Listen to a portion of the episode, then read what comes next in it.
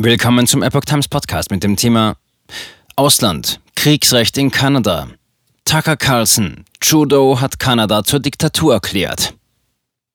Ein Artikel von Epoch Times vom 16. Februar 2022. Der Moderator des US-Senders Fox News kritisiert die Entscheidung des kanadischen Premierministers Justin Trudeau, das Kriegsrecht gegen die Lkw-Fahrer und ihre Unterstützer ausgerufen zu haben.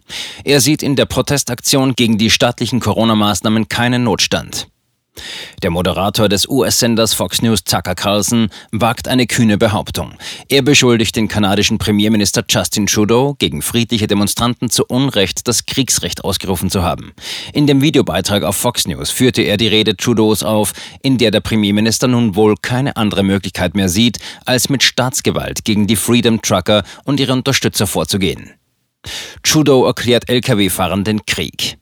Die Proteste gegen die Corona-Maßnahmen in Ottawa dauern inzwischen bereits fast drei Wochen an. Trudeau weigerte sich allerdings, mit den Demonstranten das Gespräch zu suchen.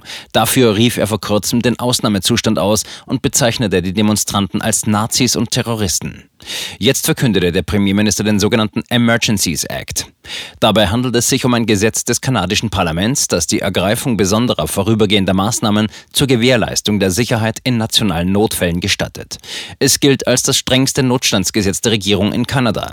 Das ist ein bedeutender Moment in der Geschichte Kanadas, in der Geschichte des englischsprachigen Westens. Der Emergencies Act ist das Kriegsrecht, machte Carlson deutlich.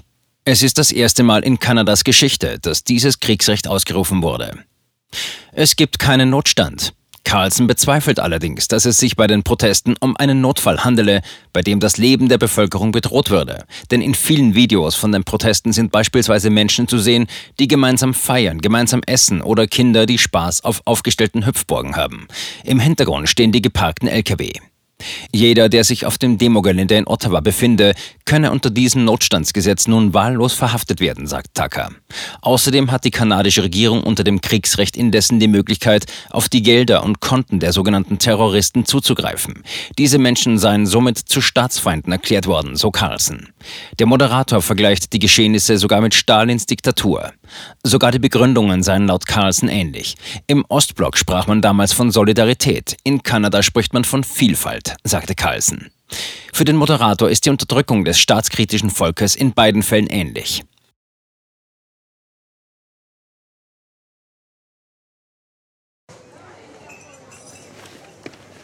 Bis Brot ich ess, das Lied ich sing.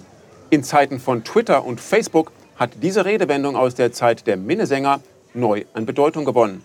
Wes Brot ich ess, des Lied ich sing, bedeutet in der Medienwelt, dass Zeitungen die Interessen derer vertreten, die sie bezahlen. In Deutschland sind dies meist Parteien, Werbekunden oder Stiftungen einflussreicher Geldgeber. Die Epoch Times ist frei von allen solchen Einflüssen und steht allein in der Verantwortung derer, die sie finanziert, nämlich Ihnen, unseren Lesern. Die Epoch Times bietet Ihnen einen investigativen Journalismus, der Tatsachen aufdeckt und sich nicht von einer Agenda oder politischen Korrektheit einschränken lässt. Wenn auch Ihnen wirklich unabhängige und unzensierte Informationen wichtig sind, dann finden Sie diese in der neuen Wochenzeitung der Epoch Times. Zum Preis von nur einer Tasse Kaffee erhalten Sie nachhaltige Geistesnahrung für eine ganze Woche. Bestellen Sie die Epoch Times jetzt gratis drei Wochen lang zum Kennenlernen und lesen Sie den Unterschied.